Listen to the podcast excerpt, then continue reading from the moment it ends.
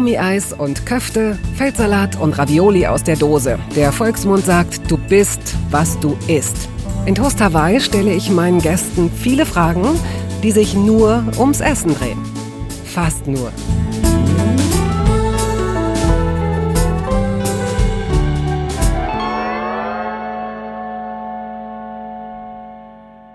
Wahrscheinlich gehören Sie zu den Menschen, die anderen nur das Beste wünschen. Das würde mich jedenfalls freuen. Daher werden Sie es mir bestimmt von Herzen gönnen, wenn Sie gleich hören, unter welchen Umständen ich meinen heutigen Gast, die mehrfach ausgezeichnete Journalistin und Moderatorin Aida Barkanechat kennenlernte. Sie schreibt für nationale und internationale Medien. Ihren Podcast Pasta und Politik kennen Sie vielleicht. Und Sie dürfen gleich nochmal gönnen, denn Aida arbeitet zudem als Restaurantkritikerin. Da stelle ich mir höchst spannend vor. Ihre Familie ist auf drei Kontinente verteilt. Aidas Eltern stammen aus dem Iran. Sie selbst lebte unter anderem in London und Barcelona. Momentan wohnt sie in Berlin. Ich ja auch.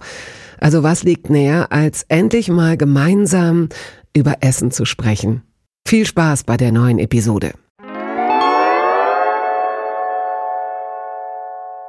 Aida, herzlich willkommen. Wir sehen uns heute zum zweiten Mal. Ja, ich freue mich sehr. Vielen Dank, dass ich da sein darf. Ich freue mich auch. Und äh, unser Kennenlernen fand unter Bedingungen statt, die märchenhaft klingen und auch ein bisschen märchenhaft waren. Also ich bin Jahrgang 67 und es war früher, früher gab's äh, Kaufhäuser, Warenhäuser. Ich weiß nicht, ob du sowas noch kennst. Ich kenne sie noch aus Erzählung. Nein, ich kenne sie noch aus meiner Kindheit. Das ist eBay oder Amazon als Haus quasi für die äh, jüngeren Hörerinnen und Hörer. Und früher war immer so der, der Traum, einmal nachts im Warenhaus eingeschlossen werden und machen, was man will und mit allen Spielsachen spielen und alle Klamotten überziehen. Das war damals gar nicht wichtig, aber dieser Traum, sich unter eine Softeismaschine zu legen, das war bei mir wiederkehrend. Und ähm, ja, unser Kennenlernen fand statt in der Lebensmittel, also Delikatessenabteilung des KDW. Genau, aber es war auch fast ein Albtraum, weil ich hatte auch die gleichen Fantasien und ich habe auch eine ganz große Liebe für Warenhäuser und Delikatessenabteilungen.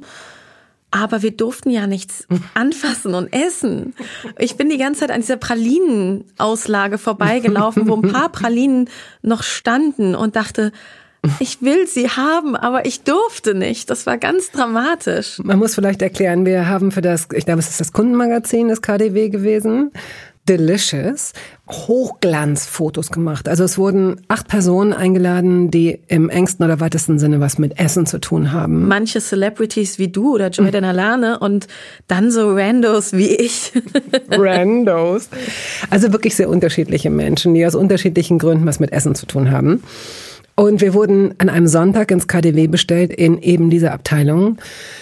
Ja, und jedem wurde ein Gericht zu, äh, zugeteilt sozusagen. Also ähm, jeder von uns bekam ein großes Foto. Ich glaube, wir hängen da übrigens immer noch. Ich war ja. seitdem nicht da, aber manchmal schicken mir äh, Leute so ein Foto. Bist du das? Ich krieg das auch noch sehr regelmäßig. Das ist, glaube ich, für meine Freundinnen und Bekannten ein Sport geworden, sich mit dem Foto von mir abzufotografieren. ja, und äh, so wurde im Vorfeld auch ähm, jedem und jeder, dem, die mitmachte, äh, ein Lebensmittel zugeteilt. Und bei mir hieß es, ja Bettina, wir freuen uns total, dass du mitmachst. Wir haben dir Weißwürste zugeteilt. habe ich so gedacht. Also die Weißwurst ist auch wirklich so, also ich glaube, also ich habe schon mal Weißwurst gegessen und ich esse lange schon ganz wenig Fleisch und so und aber das ist auch so, so ein ganz ungebräuntes Bein. Und die Vorstellung, dass ich in der Fantasie anderer Menschen jemand bin, der sagt, die verbinde ich mit Weißwürsten, dass die so, wahrscheinlich haben die auch in ihrer Fantasie so ein, mein Mund ganz fett verschmiert und meine Hände und gar nicht mit Besteck und, und so. überall liegt der süße Senf. ja, das hat mich total gekränkt.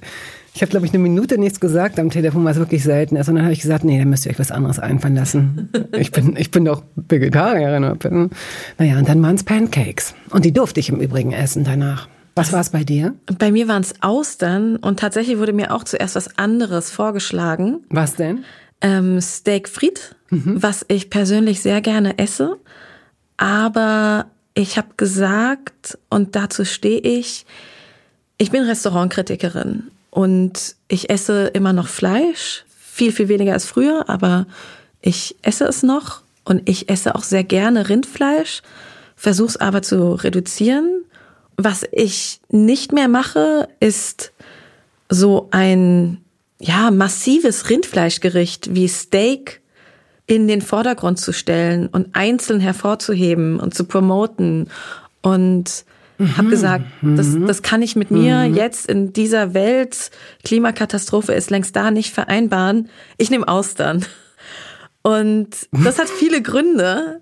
Und ähm, das bringt immer wieder, gerade wenn ich mit so Ökos oder so abhänge, was im, aufgrund meines Ehrenamts öfter vorkommt, äh, Menschen zum Lachen.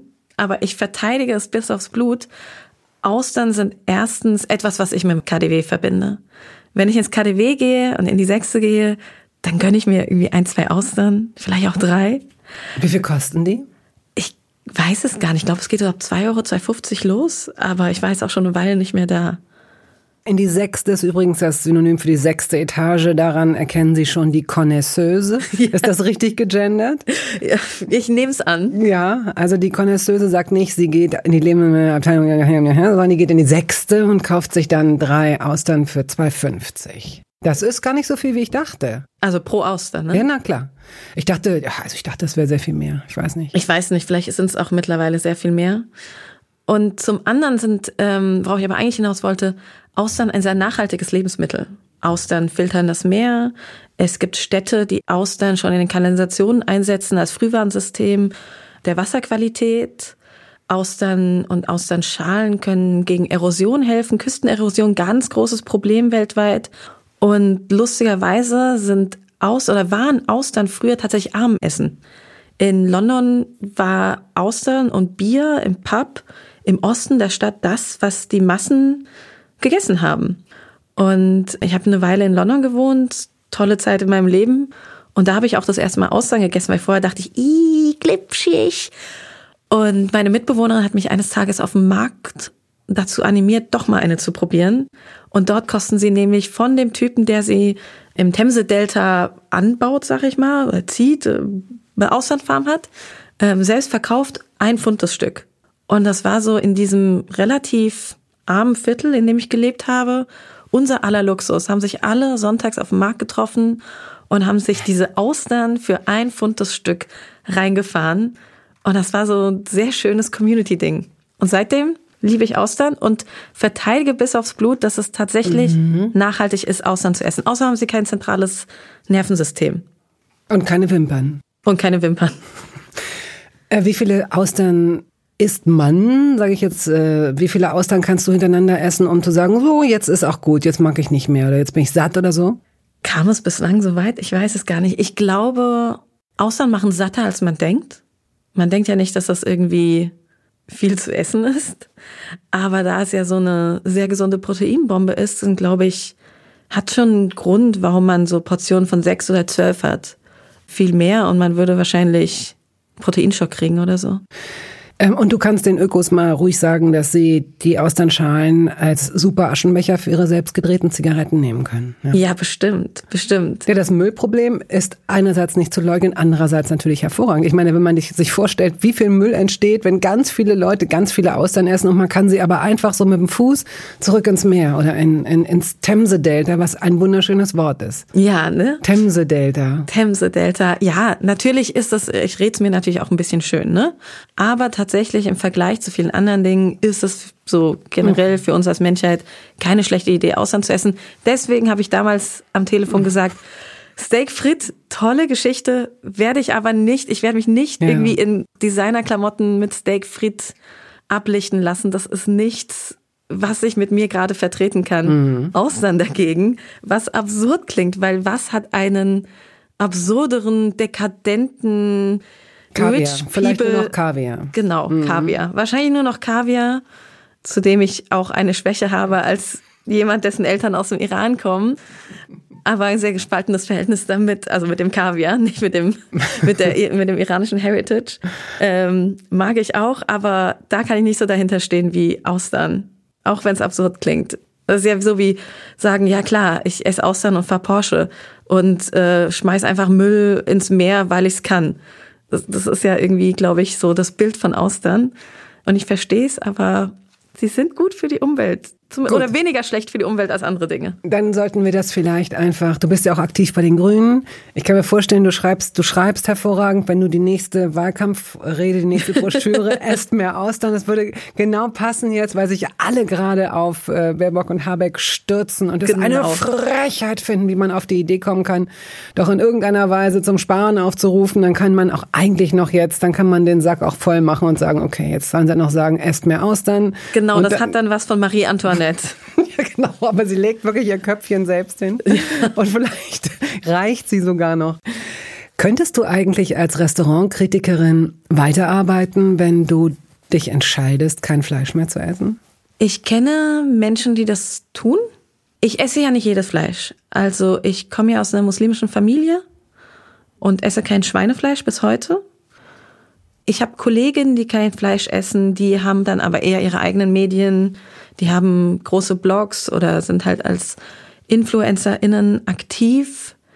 Bei uns, ich bin ja ganz klassisch bei einem Berliner Magazin und arbeite dort als Restaurantkritikerin, hm, habe da viele Diskussionen gehabt.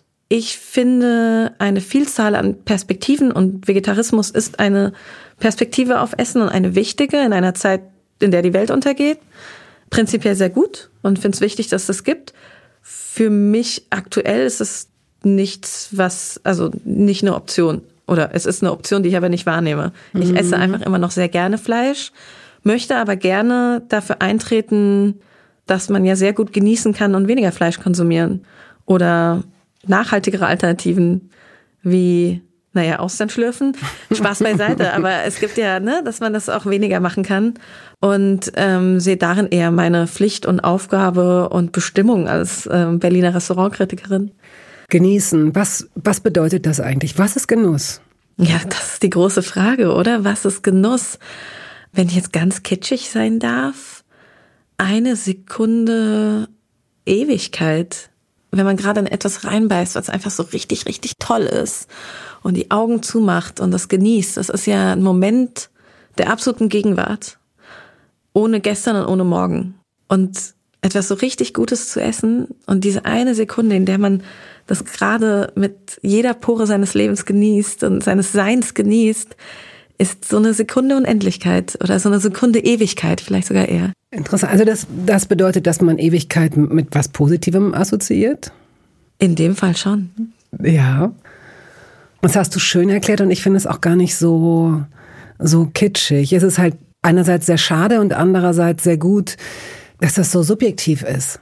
Vielleicht bin ich deswegen auch so gierig, bin immer auf dieser, auf der Jagd nach der Sekunde Ewigkeit. Wo wurdest du geboren und wann?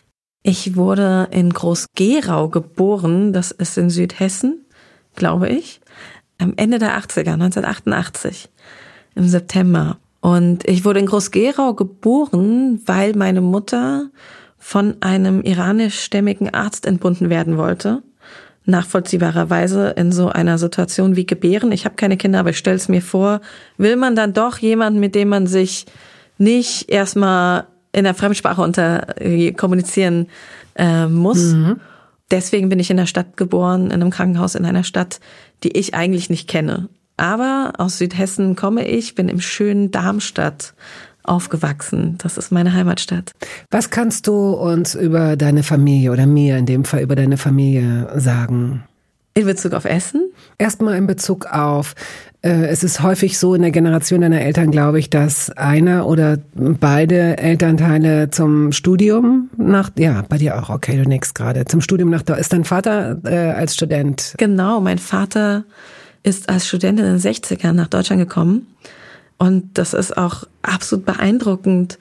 Er ist zwei Wochen in einem Bus gefahren von Teheran nach Süddeutschland oder Südhessen und hat hier angefangen zu studieren und ist ja Bauingenieur, Doktor des Bauingenieurwesens, äh, hat Bauingenieurwesen an der Uni unterrichtet, Professor für Bauingenieurwesen und das ist also ich finde das einfach unglaublich beeindruckend und ich fand's und finde es auch weiterhin unglaublich beeindruckend, was für ein Sprung das ist zwischen Vater und Kind.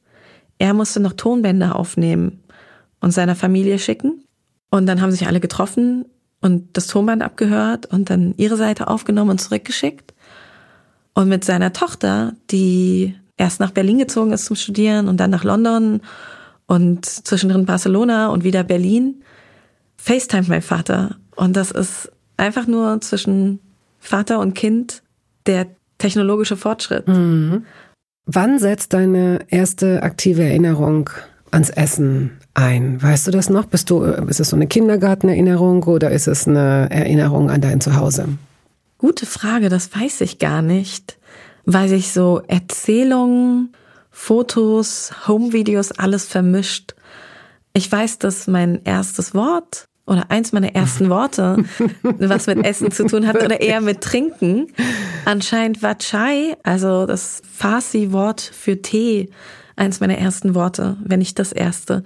Ich konnte aber das Ch nicht aussprechen und habe Dai gesagt, mhm. der Legende nach. Aber trinke auch bis heute sehr gerne Tee. Ein großer Teil meiner Küche wird eingenommen von Dutzenden, gefühlt Hunderten verschiedenen Teesorten. Mhm. Es ist immer noch ein großer Teil meines Lebens.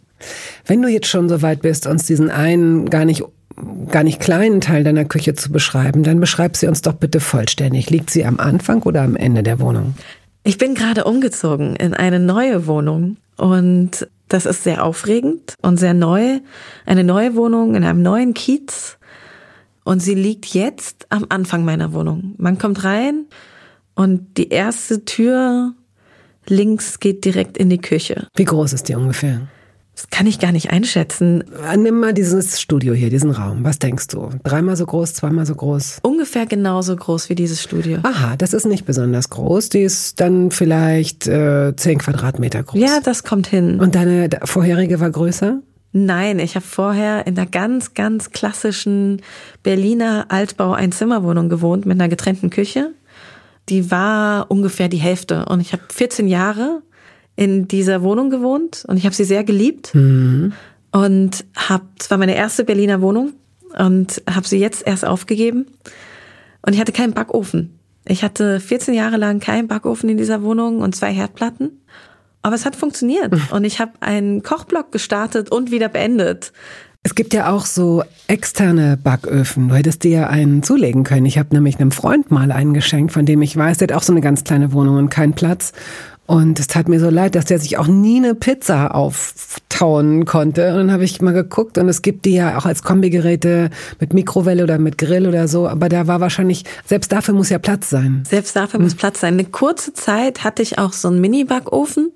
Da konnte ich ein Schlemmerfilet Bordelaise drin äh, machen. Gibt es noch? Gibt noch. Gibt sogar jetzt mit Vollkorn, habe ich letztens im Supermarkt gesehen. Aber den habe ich irgendwann entsorgt, weil er nicht mehr so funktioniert hat und dann auch nie ersetzt. Und habe damit gelebt, hat aber auch funktioniert. Mhm. Habe in einem sehr belebten Teil von Berlin gewohnt, wo die nächste Pizza nicht weit weg ja, war. Ja. Und der Pizza-Lieferservice jetzt auch nicht viel mehr als sieben Euro oder so gekostet hat. Das habe ich dann schon so auf mich genommen. Mhm. Woe is me. Aber jetzt habe ich einen Backofen und ich habe mehr als eine Herd, äh, als zwei Herdplatten.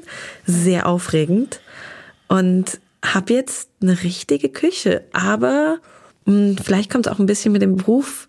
Ich bin eine sehr faule Köchin geworden. Ich habe selten Lust, mich noch lange in die Küche zu stellen.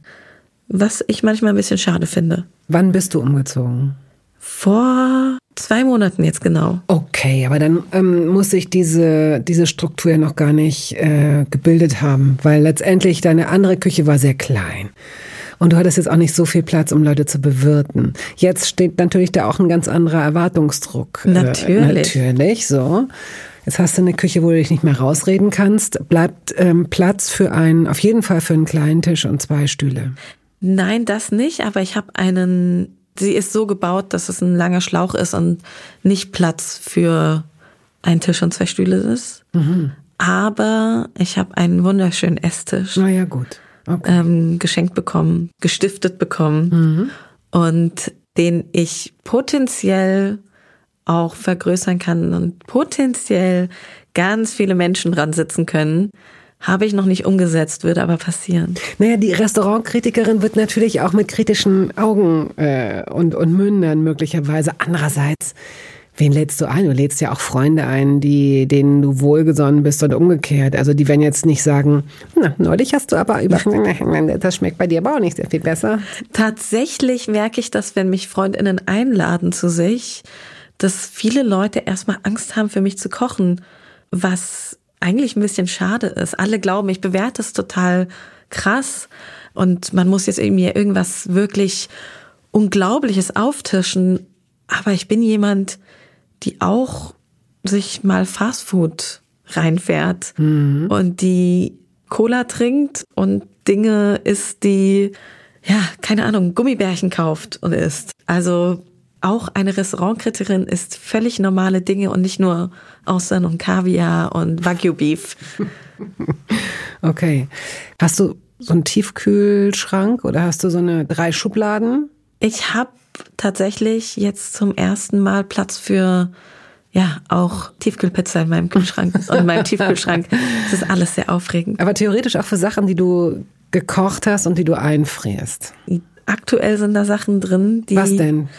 Meine Mutter hat mir ein persisches Gericht gekocht und eingefroren. Leben die noch in äh, Süddeutschland? Ja. Deine Eltern? Genau. Und ist sie hergekommen und hat das gekocht oder hast du es mitgenommen von zu Hause? Sie ist hergekommen. Sie waren da und haben mir geholfen beim Einrichten der Wohnung. Mhm. Und ähm, da hat meine Mutter gekocht und Was mir hat was sie eingefroren. gekocht? Ich glaube, es ist ein persisches Soßengericht, das heißt Choesh. Und es ist eins mit Sellerie, mit Selleriestangen, die gekocht werden in einer Kräutersoße äh, mit äh, Fleischstückchen und es ist köstlich. Und ich mag es sehr gerne. Ich habe es aber noch nicht aufgetaut und gegessen. Sollte ich bald machen. Ewig ist es nicht haltbar. Aber das ist natürlich auch ein ja, Moment absolut. Also es ist ja eine, eine absoluter Care, ein Akt des sich Sorgens für sein Kind zu kochen und es einzufrieren. Wir haben bis jetzt erstaunlich wenig konkret über Essen gesprochen, habe ich so Ja. den Eindruck. Ne? Wir haben so, so drumherum. Deswegen auf jeden Fall die Frage, denn das treibt mich regelmäßig um um diese Zeit. So ein Snackfood für Heißhunger. Was kannst du mir da oder was kannst du uns da empfehlen? Weil wenn ich, ich kriege mittags irre viel Hunger.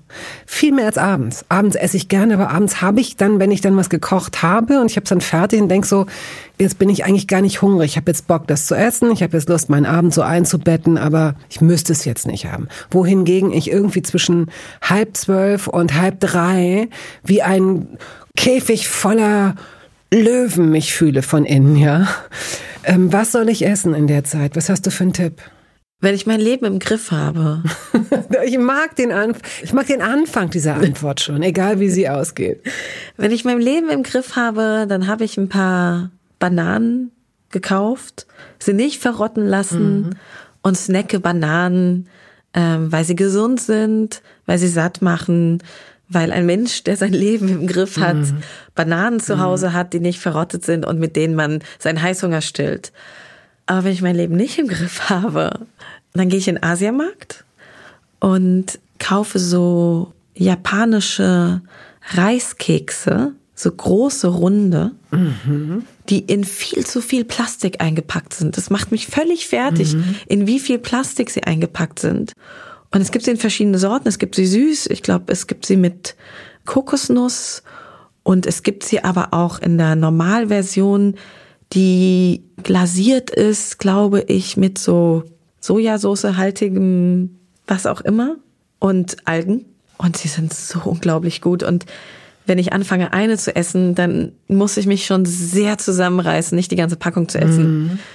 Und das andere sind natürlich Kartoffelchips, Essig und Salz. Es gibt sie in fancy und es gibt sie in dermaßen künstlich mit einem, mit einem Essigpuder, sag ich mal, dass dir den Gaumen wegätzt. Und oh mein Gott, das mit Joghurt als Dip, ist, ist das Beste. Gaumen wegätzt. Du weißt schon, dass das ja auch schon dazu führen könnte, dass du deinen Job verlierst. Du brauchst ja jede Knospe in deinem, jede Geschmacksknospe und dein Gaumen muss funktionieren. Wie ist das denn überhaupt? Kann man sich, kann man das ausbilden? Kann man seine, seinen Geschmackssinn schulen? Und wenn ja, wie? Ja, das kann man. Eins der schönsten Komplimente, die ich je in meinem Leben bekommen habe, war von der Person, die jetzt mein quasi Chef ist, beim Berliner Stadtmagazin, wo ich bin, äh, wo ich Restaurantkritikerin bin, der zu mir meinte, du hast eine ausgebildete Zunge. Das klingt, glaube ich, für jemanden, der nicht mit Essen arbeitet, völlig absurd und ein bisschen creepy. Aber für jemanden, der mit Essen arbeitet, war es das größte Kompliment aller Zeiten. Ich habe das nie bewusst gemacht, aber man kann das, glaube ich, lernen. Es gehört Neugierde dazu und Zeit, sich in Dinge wirklich reinzuschmecken. Beschreib mal so, ein, so, so, so eine Situation oder so einen Vorgang, von dem du jetzt gerade sprichst. Ich glaube, es ist, es hat ganz viel mit so einem konzentrierten Essen zu tun. Ähm, sich durch verschiedene Dinge schmecken.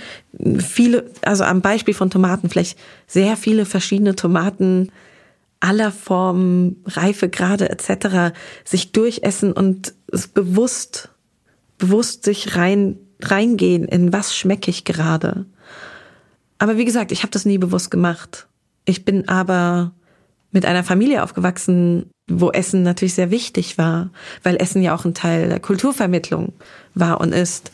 Und habe als Studentin kam ich nach Berlin und musste mich irgendwie selbst ernähren. Und dann war Essen etwas, was ich mir angeeignet habe und was mir aber auch Empowerment gegeben hat. Ja, ich kann mich selbst versorgen. Und so kam das, dass ich dann halt Essen eine Relevanz hatte für mich. Ich gerne in Dinge reingeschmeckt habe, verstehen wollte, was das ist, warum schmeckt mir das. Und so kommt das, kam das mit der Zeit. Bestimmt gehört da aber auch so eine, ein Grundinteresse und Grund, Anlage, Veranlagung dafür. Geht das Schmecken nicht auch, das meine ich mal gelesen zu haben, zu einem Großteil über die Nase? Ja, ja, tatsächlich. Ähm, Schmecken und Riechen sind sehr eng verbunden. Also wir schmecken Dinge stärker, wenn sie auch riechen. Wobei es ja bei vielen, ähm, gerade fermentierten oder in irgendeiner Weise gealterten ähm, Lebensmitteln ja oft so ist, es gibt Dinge, die riechen nicht unbedingt sehr gut, mhm. aber schmecken umso besser. Mhm. Und aber gleichzeitig, wenn man etwas äh, essen möchte, wo man sich nicht sicher ist, ob es noch gut ist, riecht man ja auch erstmal dran. So ist es, hm, riecht es seltsam, aber funky, so dass ich es mir noch zutraue, es essen zu können? Oder riecht das schon verdorben? Mhm. Das ist ja auch etwas, was man, was eine Mischung ist aus, man hat das inhärent in sich, aber man muss auch ein bisschen lernen. Ist ja immer eine Mischung aus beiden. Werbung. Es gab eine Phase in meinem Leben, in der ich alles richtig machen wollte in Bezug auf meinen Körper. Genügend Flüssigkeit, Bewegung, die richtige Ernährung. Hey, ich werde ein ganz neuer Mensch und kürze das an dieser Stelle mal ab. Aus mir wurde kein ganz neuer Mensch. Solche Pläne sind löblich, aber in der Regel zum Scheitern verurteilt. Wir wollen zu schnell zu viel und übersehen, wer wir sind und wer wir jahrzehntelang waren. Nichts gegen Veränderungen, nichts gegen gesündere Angewohnheiten oder Ernährungsumstellungen. Aber ich finde, sie müssen zu unserem Leben passen und es muss irgendwie Klick machen im Kopf. Rückblickend kann ich sagen, dass mir die Dinge, die sich bei mir dauerhaft in Bezug auf meinen Körper oder Ernährung veränderten, immer auch einleuchteten, weil ich eine Veränderung in meinem Körper oder in meiner Kondition oder in meiner Konzentration spürte. Vor ungefähr zwei Jahren riet mir eine sehr gute Freundin, die Ärztin ist, dazu, ein paar kleine Check-ups durchzuführen und bat mich eindringlich darum, täglich Omega-3-Fettsäuren zu mir zu nehmen. Wenn du sonst auf alles verzichtest, Bettina, darauf bitte keinesfalls, sagte sie mir und empfahl mir gleich noch die Marke dazu, Norsan. Da hätte sie die Inhaltsstoffe gecheckt, die nähme sie nämlich selbst auch. Nun ist es ja nicht so, dass ich das nicht selbst schon hundertmal gelesen hätte. Allein schon um Entzündungen abklingen zu lassen, ist unser Körper auf ungesättigte Fettsäuren angewiesen, kann sie aber nicht selbst produzieren. Wir müssten täglich 250 Gramm Makrele oder Sardellen oder Lachs essen. Bekommt niemand von uns hin, oder? Ich begann dann damit, verschiedene Produkte zu vergleichen.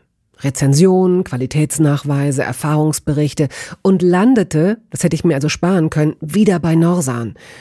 Daher fällt es mir wahrscheinlich auch so leicht, diese Produkte hier zu bewerben. Es gibt die hochdosierten Omega-3-Produkte im Sortiment als Kapseln oder Öle aus Fischöl oder Algenöl. Letzteres dient als vegane Variante. Und für Kinder gibt es beispielsweise vegane Kaugelee-Drops.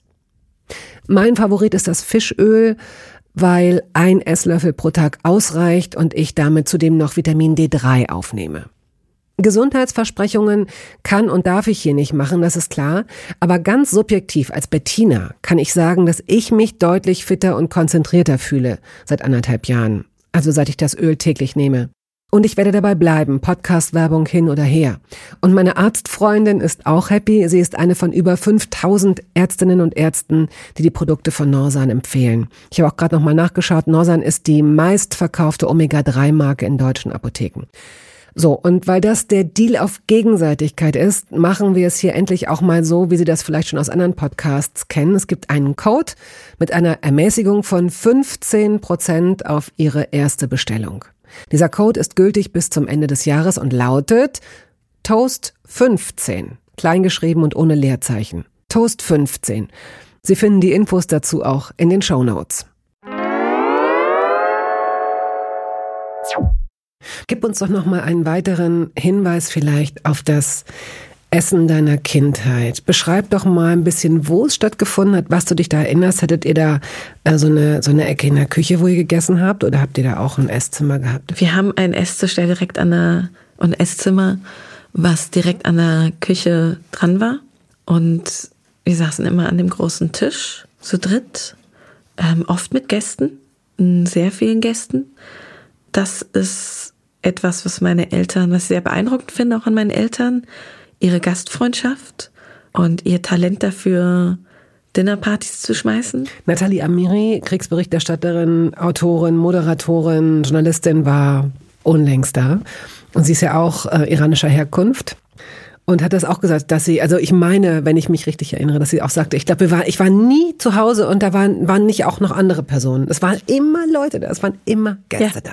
Es sind auch bei meinen Eltern eigentlich sehr, sehr oft Gäste da und das finde ich total beeindruckend, weil ich mag's auch, unter Menschen zu sein, sehr. Aber Partys schmeißen ist ja auch anstrengend so. Ja. Und ich bin jemand, der dritte Orte selber sehr gerne mag. Ich gehe gerne mit Leuten woanders hin, an einen dritten Ort. Dritte Orte? Ist das so eine Formulierung oder hast du dir das ausgedacht? Das ist leider nicht auf meinem Mist gewachsen. Das ist so ein, das ist eine Formulierung. Dritte Orte, also nicht zu dir, nicht zu mir, Dritte Orte. Dritte Orte, oh. Restaurants, Bars, Cafés. Das ist ja ein hervorragender Plätze. Name auch für ein Buch, für einen Podcast, für dritte für alles. Orte, für alles. Es ist ähm, schön. Mhm. Ja, ein Begriff aus, aus den Geistes- und Sozialwissenschaften, mit dem ich sehr viel anfangen kann. Ich finde Dinnerpartys theoretisch sehr schön und bei meinen Eltern ganz toll, aber noch bin ich nicht so weit, dass ich sie bei mir schmeiße. Vielleicht weil ich in meinem Alltag so viel unterwegs bin, so viele Leute treffe, ja. dass ich zu Hause dann gerne mich zusammenkringel. Mhm. Aber das kommt bestimmt noch. Vielleicht, wenn ich die letzten Kisten ausgepackt habe in meiner neuen Wohnung. Mhm. Und die Küche dann dazu nutze, Dinnerpartys äh, wie meine Eltern zu schmeißen. Glaubst du, du wirst, wenn du diese Kartons auspackst, auch auf einen, ähm, auf eine Maschine, einen Apparat stoßen, den du dir komplett umsonst angeschafft hast? Die überflüssigste Anschaffung der Welt.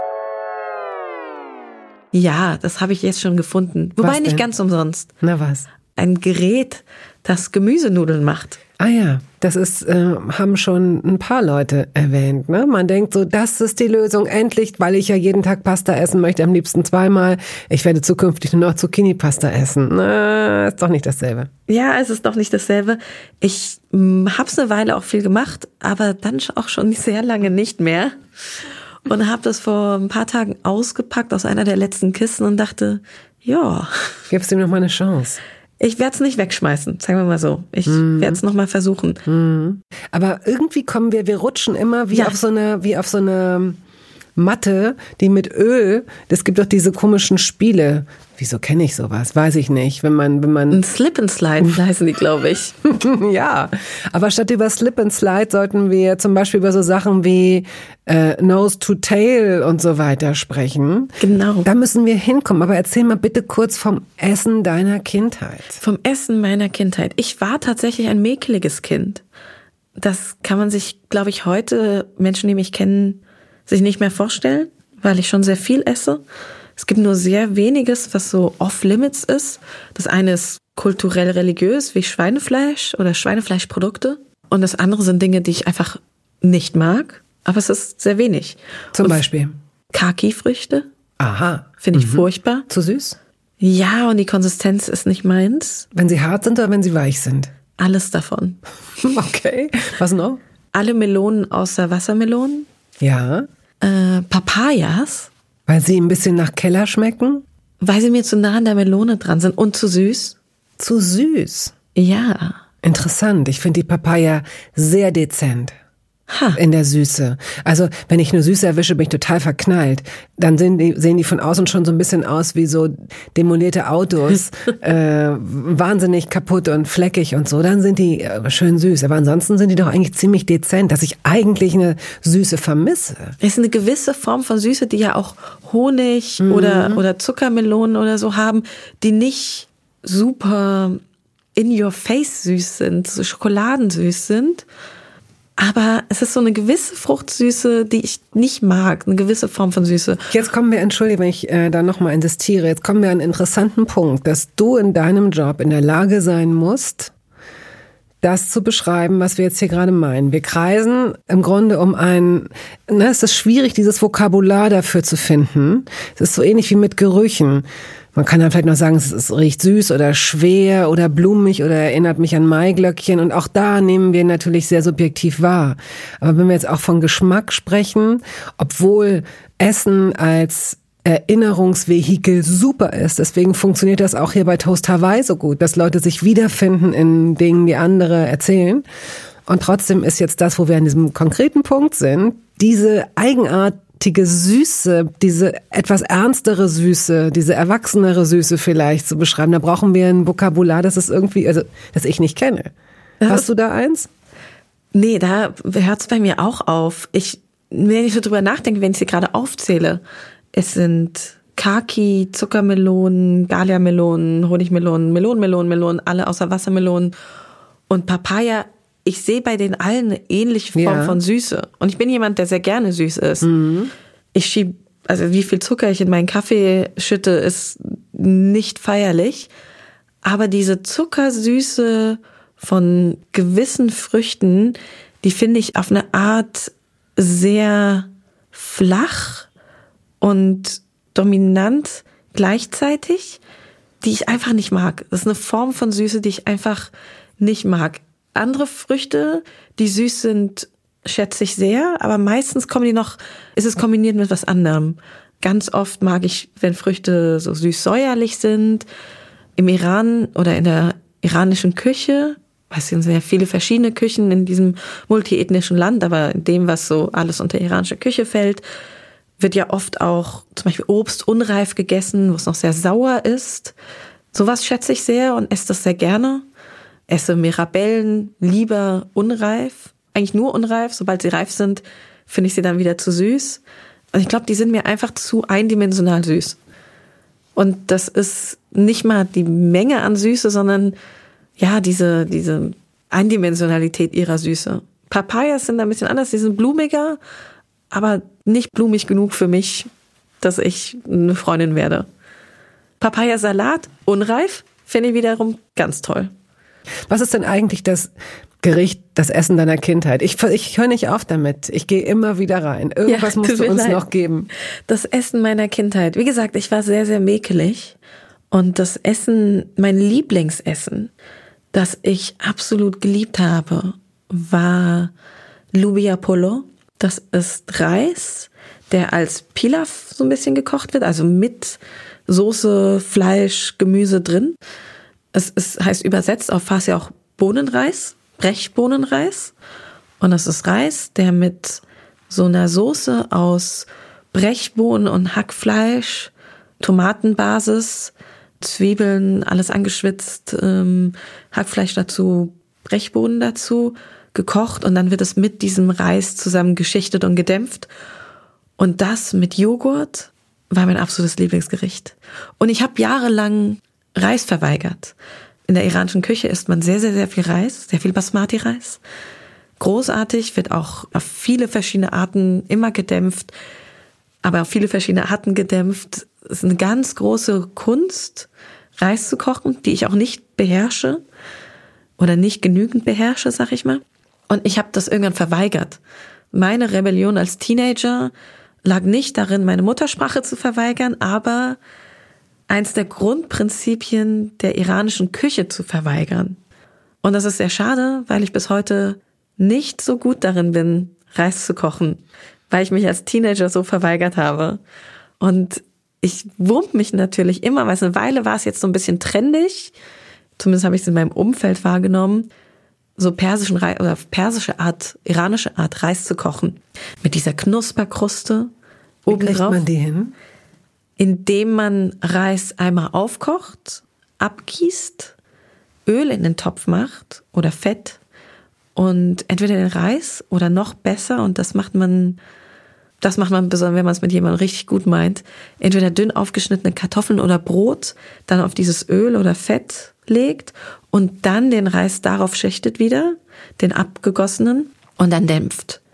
Und dann kriegt man eine Knusperkruste, die das Beste ist was man sich vorstellen kann. Das ist einfach so lecker. gegessen. Ich habe noch Nein. nie eine Reisknusperkruste gegessen. Noch oh mein nie. Gott, wir was? müssen das ganz dringend oh, bitte, ändern. Bitte, das klingt so gut. Das klingt so wie, wie eben die Entsprechung auf Creme Brûlée. Ich weiß, es wird nicht so eine Kruste sein. Ich weiß schon, aber die Vorstellung, oh Gott.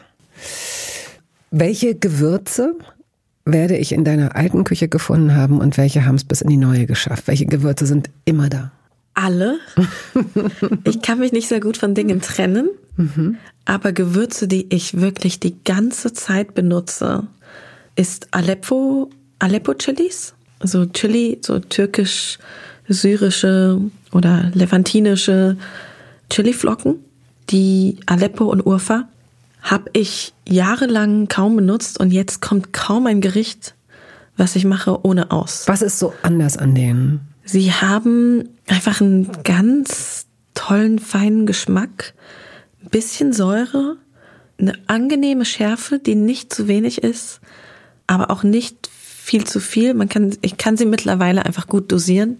Ich glaube, es ist immer die Chilischoten oder Chiliflocken, mit denen man sich so eingespielt hat, mhm. wo man mhm. weiß, was man erwartet, sind immer die besten. Weil sonst ja, kann ja, das immer schief gehen. Ja, ja. Und was gibt es bei mir auch auf jeden Fall? Kardamom. Ich liebe den Geruch von Kardamom. Kardamom macht mich einfach glücklich. Ich benutze es in nicht genug Dingen, aber manchmal kommen einfach ein paar Kardamomsamen in meinen Tee und machen mich glücklich. Und der Geruch entspannt mich sofort. Das ist, findet man immer in meiner Küche. Und Fenchelsamen. Ah ja, okay. Mhm. Fällt dir ein Lebensmittel ein, irgendetwas, das, oder Gewürz auch, von dem du findest, dass es überschätzt wird? Sehr viele oder gar keine, weil ich glaube, es ist immer, wie man sich auch dazu verhält. Ich sehe einen Wert in allem, aber gerade in unserer sehr audiovisuell geprägten aktuellen Esskultur und dem Diskurs über Essen, der viel über Social Media läuft, habe ich das Gefühl, dass das ganz oft bei Dingen so ist. Ich persönlich liebe Avocados, mhm. natürlich, wer nicht. Aber eine Avocado ist erstens kein Wundermittel und zweitens keine gute Idee, zu viele davon zu essen und von weit her anzufliegen. Und sie verbrauchen meistens zu viel Wasser im Anbau und sind, werden meist nicht sonderlich nachhaltig angebaut. Und generell wird sie nicht dein Leben retten, wenn du eine Avocado isst. Ich liebe Grünkohl. Grünkohl ist großartig. Aber ein Grünkohl-Smoothie wird nicht dafür sorgen, dass du unsterblich bist. Stop it. Das, mhm. So. Aber ich kaufe sehr viel Grünkohl, ich esse sehr viel Grünkohl. Grünkohl ist toll. Es gibt ja diese Food-Trends. Und die wird es auch, die wirst du auch als Restaurantkritikerin, die werden dir begegnen. Was ist denn zum Beispiel so ein Trend? Was ist so ein Trend? Ich finde es ganz interessant, dass gerade in Zeiten, wo Überfluss wieder schwieriger wird, aufgrund von Klimawandel und Inflation und all den schlimmen Dingen, die wir irgendwie erleben, dass wieder Überfluss so angesagt ist. Dass dann irgendwie ich letztens auf Instagram ein Stück Käsekuchen gesehen habe, aber dieses Stück Käsekuchen durfte nicht einfach nur ein Stück Käsekuchen sein. Nein, es musste noch 20 verschiedene Soßen drauf und irgendwie 30 verschiedene Schokoperlen und dann irgendwie auch noch einen Schokoriegel gehackt und drauf drapiert. Und ich dachte, alles für sich cool. Aber schmeckst du eine einzelne Komponente davon noch? Lass den armen Käsekuchen mhm. doch Käsekuchen sein. Und ich bin mir auch oft nicht sicher, ob das wirklich schmeckt oder einfach nur krass aussieht. Ich frage mich aber, ob es nicht eine Gegenbewegung auch ist, dass in Zeiten, in denen Dinge härter werden, dann Überfluss als das ultimative, also ultimative Luxus wieder Wird dargestellt. Es, ja, aber ist doch okay. Also ich meine, du wirst doch, du lebst in dieser Social Media Welt viel aktiver, du kriegst viel mehr mit als ich, aber es gibt ja nicht mehr eine Strömung, der eine, der etwas entgegengesetzt wird, sondern alle Strömungen existieren zeitgleich zueinander, habe ich so den Eindruck. Und mal hat die eine mehr und mal die andere weniger äh, Aufwind oder so. Es wird viel damit zu tun haben. Na klar, sicher. Also die Autos werden immer größer. Du weißt eigentlich, in welche Richtung es geht, aber SUVs werden nach wie vor abverkauft und sind nach wie vor Zeichen für, ey Alter, guck mal, wie geil, wie viel Kohle ich hier gerade habe oder wie gut's mir geht oder äh, wie cool ich bin oder was auch immer. Tja, wüsste nicht, muss man irgendwie ein bisschen auf die Eigenverantwortlichkeit von Leuten setzen. Ja, dass es mit der ein bisschen schwierig Gut, ist. Okay, alles klar, dann, dann fange ich den Satz nochmal an. Wir müssen andere Gesetze schaffen. Es ist wirklich komisch und man irgendwie etwas in mir und in dir wahrscheinlich auch er sagt ja auch oh, furchtbar, dass man eben nicht auf die Eigenverantwortlichkeit setzen kann, sondern auf auf dann eben auf verschärfte Gesetze. Aber ich habe eben auch schon mit zu vielen guten Leuten gesprochen, die mir gesagt haben, ganz ehrlich, solange ich es darf, mache ich es, weil ich es gut finde, weil es mir gut schmeckt, weil es mir Spaß macht in dem Moment, wo es ein Gesetz gibt, das sagt, du darfst es nicht mehr, beuge ich mich dem. Ja, sicher. Ich finde es auch, ich finde es einfach nur als Phänomen total interessant und ich finde es schade in Bezug auf Genusskultur, weil aber es schmeckt doch nicht mehr so gut. Und Geschmack kommt und Genuss für mich dann doch auch immer noch, trotz allem, wie politisch ich Essen betrachte, als erstes. Und als erstes denke ich mir so, aber es soll doch schmecken. Du meinst jetzt zum Beispiel diesen überladenen Käsekuchen. Zum Beispiel ne? ein mhm. Stück überladenen mhm. Käsekuchen. Schokolade ist toll, Zuckerperlen sind toll, Erdbeersoße mhm. ist toll, Käsekuchen mhm. ist toll. Alles für sich ist mega toll. Zusammen ist wie so mhm. zu viele Farben zusammenmischen und dann hat man so Matsch. Mhm. Kann man manchmal brauchen? Meistens nicht. Meistens denkt man sich so, Mist, der Regenbogen war schon schöner als der Matsch. Ja. Hm, vielleicht bin ich dann auch so mittlerweile die alte Frau, die irgendwie die Wolken anschreit, aber dann denke ich mir so, ja, ist schade. Vielleicht bin ich auch einfach nicht mehr jung und hip und verstehe das nicht mehr, aber sag doch erstmal, schmeckt, beiß doch erstmal rein, ob das gut schmeckt und lass uns dann drüber reden. Und vielleicht findet die Person, die das gemacht hat, das jetzt gerade geil und in einem halben Jahr schon wieder nicht mehr. Also Menschen verändern sich auch in die eine oder, oder in die andere Richtung. Angeblich ne? also soll sich der Geschmack ja alle sieben Jahre verändern. Und für mich stimmt das. Ich esse plötzlich, als Erwachsener habe ich plötzlich angefangen, Auberginen zu essen. Crazy. Die Aubergine ist eines der beliebtesten Lebensmittel in diesem Podcast, interessanterweise. Also es gibt Leute, die ohne Auberginen nicht leben möchten. Düsen Tekal beispielsweise oder wer fällt mir denn noch ein? Wer auch die äh, Anke Engelke hat auch die Auberginen es gibt auch, ach, Haya Molcho, die Köchin. Also Aubergine ist einfach offenbar, das wäre zum Beispiel ein unterschätztes Lebensmittel, würde ich sagen. Weil die Aubergine, die steht da in ihrem bordeauxroten, dunkel bordeauxroten Anzug. Die drängt sich nicht auf, die ist nicht die lauteste, die hält lange. So, und dann denkt man so, ja, die, die läuft so mit. Aber die muss man auch, sie ist auch ein bisschen, schwer zugänglich, weil man ja, sie genau. keinesfalls unreif. Ne? Unreif macht sie keinen Spaß, wenn man die so muss sie kennen, ist. Genau. Man muss sie kennen und man muss genau wissen, wie man diese Queen zubereitet. Und nur dann erschließt sie sich ein. Also so kompliziert ist sie auch nicht. man braucht sehr viel Öl und sehr viel Hitze. Man braucht Hitze, genau. Und ein bisschen Zeit vielleicht auch manchmal. Und manchmal auch den richtigen Finger, damit man weiß, okay, wenn man jetzt drückt, ah, okay, jetzt will sie gegessen werden. Gestern wollte sie gegessen werden, heute, morgen und übermorgen noch. Und alles, was davor oder danach kommt, ist doof. Wie die Avocado. Ja, wie die Avocado. Stimmt. Ja. Sie sind schon so ein bisschen prinzessinnenhaft. Ja, und im Gegensatz zur Banane lassen sie einem eben jetzt nicht so unbedingt die Wahl zu sagen, ja komm, das eine schmeckt eben so, das andere so, sondern ja. sie sind teilweise dann auch wirklich möglicherweise ungenießbar. Also die Avocado, wenn sie drüber ist, ist einfach, das ist keine Freude. Das macht keinen Spaß. Nee. Nein. So, wir kommen jetzt mal zu entweder oder. Tomate oder Paprika? Tomate, Frikadelle oder Falafel? Frikadelle, Süßkartoffel oder Kürbis? Süßkartoffel. Die beiden sind ja so wie Schwestern, die sich ein bisschen ähnlich sehen, ne? Findest? Absolut. Und sie schmecken auch so ähnlich. Aber ich glaube, ich tendiere dann doch zur Süßkartoffel. Vielleicht, weil ich selbst eine bin. Oh. Helle oder dunkle Schoko? Dunkel. Mit irgendwas? Ja, gerne mit Orangenzeste drin. Oder Mandeln? Mandeln, Sal Mandeln und Salz. Salz Sehr und gute. Kombi. Gesalzenen Mandeln. Oh. Oh, ja. Gerösteten. Ge mm, ah. Mm, mm. Feigen oder Datteln? Feigen, ganz klar. Am besten frisch. Getrocknet finde ich beides. Reis oder Nudeln?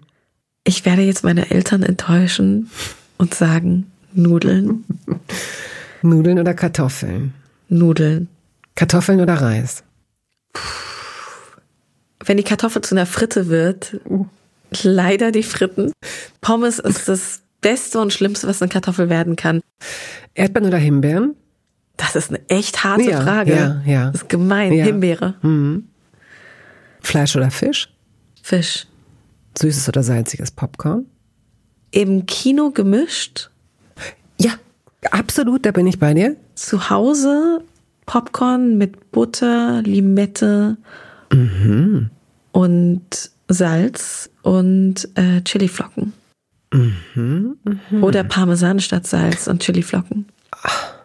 Da wird's ja fast schon eine Mahlzeit. Ist es wahrscheinlich eh.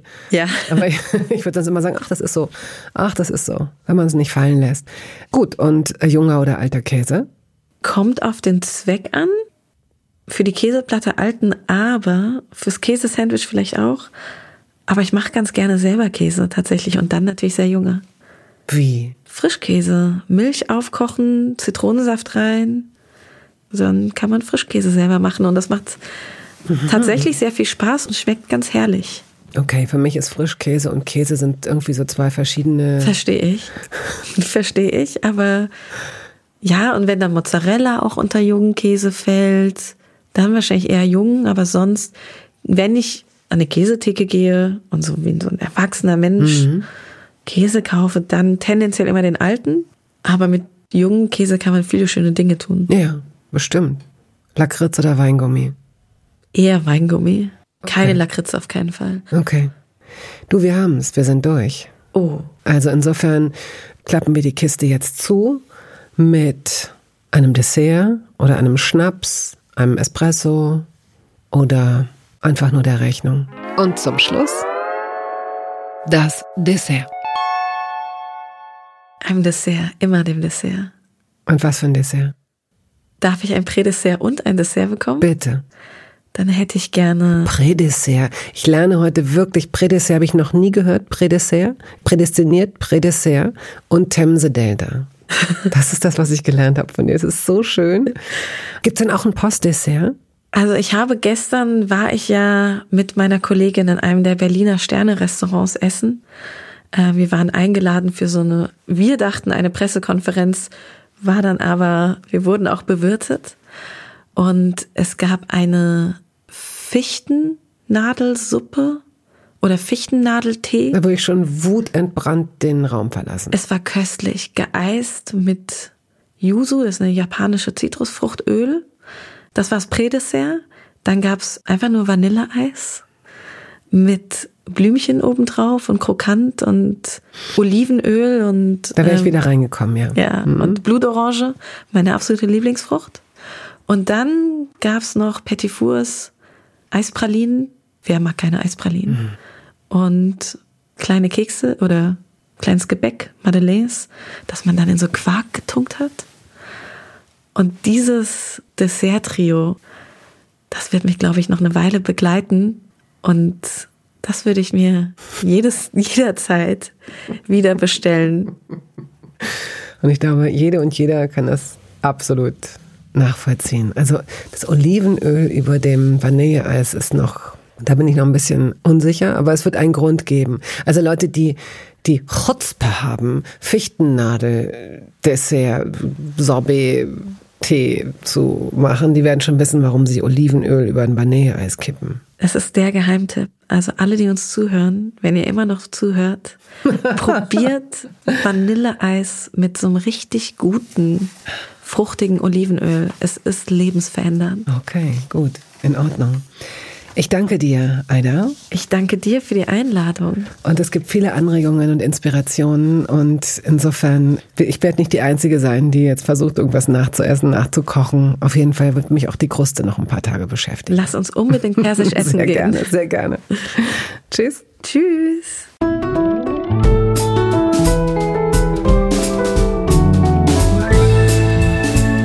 Toast dabei ist eine Studio Bummens Produktion. Ausführende Produzentin Wiebke Holtermann. Ton und Schnitt Henk Heuer. Musik Jakob Ilja. Neue Folgen hören Sie jeden Samstagmorgen. Überall da, wo es Podcasts gibt.